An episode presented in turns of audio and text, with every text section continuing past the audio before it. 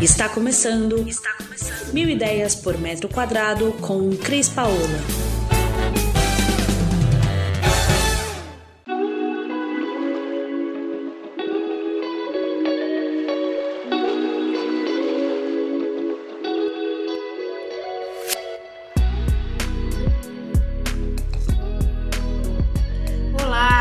Paola, direto aqui do nosso canal de podcast Mil Ideias por Metro Quadrado. E hoje nós vamos falar sobre cores. Quais são as cores do ano, como elas são eleitas pelas marcas e principalmente como você vai aplicar ela no seu ambiente. Aliás, se você gosta desse assunto, continua comigo até o final, pois vamos te dar algumas dicas de como usar essas cores. E eu queria aproveitar e a, a, agradecer aqui agora a nossa audiência de longe, do outro lado do nosso grande planeta. Queria agradecer você que está na Austrália, Singapura, a você que está aí no Japão. O nosso muito obrigada pela sua audiência. E você que está nos ouvindo pela primeira vez, se tiver interesse, vá lá no nosso blog Mil Ideias por Metro Quadrado, que a gente traz muita novidade, dá muita dica para que você consiga ter a sua casa cada vez melhor. E não esquece, segue o nosso canal, dá um like, vai no nosso YouTube Mil Ideias por Metro Quadrado também e a gente se vê por aqui. E vamos falar de cores. Hoje eu vou elencar as principais marcas e as cores escolhidas para o ano. E esse ano aconteceu uma coisa muito interessante, que as cores é, meio que ficaram é, num mesmo é, conjunto de cores. E isso demonstra que o estudo é feito um estudo para se decidir quais serão as cores do ano, né? E esse estudo é um estudo de tendências e comportamento. Esse estudo de tendências e comportamentos, ele é feito no mundo inteiro, observando como as pessoas estão reagindo no seu dia a dia. E muito interessante que apesar da gente ter passado por uma pandemia que fez com que o mundo inteiro parasse, todas as cores convergiram para um mesmo ponto. E nós vamos falar delas aqui para vocês. Vamos iniciar pela coral. A coral escolheu como cor do ano de 22 a melodia suave.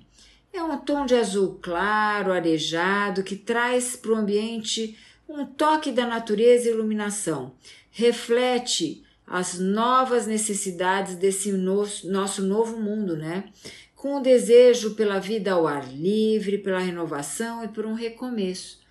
Ela é como se fosse assim um azulzinho claro, meio esverdeado. Muito bonita. Vamos agora falar um pouco da cor da Souvenir. A cor da Souvenir, a cor do ano eleita pela Souvenir, foi Eclipse. Essa cor escolhida pela Souvenir trata-se de um tom verde fresco, como uma das primeiras plantas habitadas na Terra. A cor refletindo energia é uma tonalidade viva, mas ao mesmo tempo aconchegante, trazendo euforia, alívio ao ambiente. Essas duas cores que a gente citou até agora, tanto da coral como da souvenir, esses tons de verde claro, com esse frescor da natureza, são muito bem-vindos na sua varanda, ficam muito elegantes na sua sala, numa sala de almoço e até eu diria num escritório, numa salinha de estudos, fica legal. Vamos continuar aqui falando das cores do ano agora da Sherry Williams. A cor do ano de 22 escolhido pela Sherry Williams foi a neblina perene. É um verde com fundo acinzentado, suave e sutil uma tonalidade versátil que se adapta em diversos ambientes, dentro e fora de casa, como a gente acabou de citar. De novo, a gente fala aqui de um tom de verde, esse um pouco mais seco, mais acinzentado, mas todos os tons trazem e refletem essa necessidade que todos tivemos de presos em nossa casa, de estar em convívio com a natureza. Vamos falar agora da Pantone, que a Pantone é que rege as cores do mundo inteiro em tantas as paletas e tantas definições, né? A cor do ano de 22 que foi escolhida pela Pantone foi a Very Perry. É uma cor considerada um azul, mas ela, ela é um azul mais pro violeta, mais pro lilás. É um azul, né? Ela é um mix de constância de azuis que traz a energia e entusiasmo dos vermelhos, por isso essa lembrança do violeta ou de um lilás.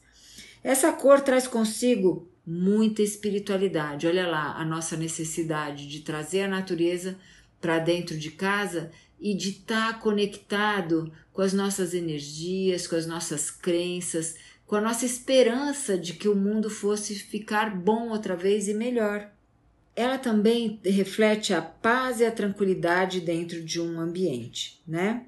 Então, o que eu queria resumir é, dessa avaliação de cores das principais marcas do mundo, né, das cores, é como o estudo de comportamento das pessoas é importante e como o estudo de comportamento reflete de fato, e acho que a gente nunca viu tão claramente como isso de fato reflete os nossos desejos, nossas é, vontades, as nossas mudanças de comportamento, como dessa vez que a gente pôde fazer essa avaliação de uma maneira mais é, apurada, né?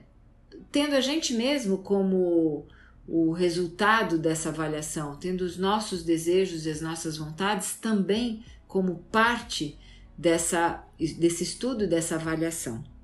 Não sabe como usar verde lilás em casa? Vai lá no nosso blog, 1010 por metro quadrado. Vai ter um monte de ideia bacana. E olha, variações de verdes acinzentados, claros, verdes frescos e azuis não vão faltar para deixar sua casa elegante e bacana. Quero então finalizar o nosso áudio aqui agradecendo a vocês que nos ouvem do Brasil, lógico, todo esse nosso país sem fronteiras, vocês que nos ouvem aí dos Estados Unidos, Canadá, a vocês que estão aí do outro lado do Oceano Atlântico, Alemanha, Portugal, Irlanda, Holanda, Itália, Luxemburgo, Espanha, França. Nosso muito obrigada pela sua audiência. E a vocês que nos escutam aqui da nossa América maravilhosa, América Central e América do Sul, eu queria agradecer a quem nos ouve aí do Paraguai, México, Argentina, e Costa Rica, o nosso muito obrigada pela sua audiência e um beijo, a gente se vê aqui no coração. E não esquece, dá um like, manda seu comentário, acha a gente aí nas redes sociais que a gente quer cada vez mais vocês interagindo no que a gente fala. Um beijão e a gente se vê por aqui.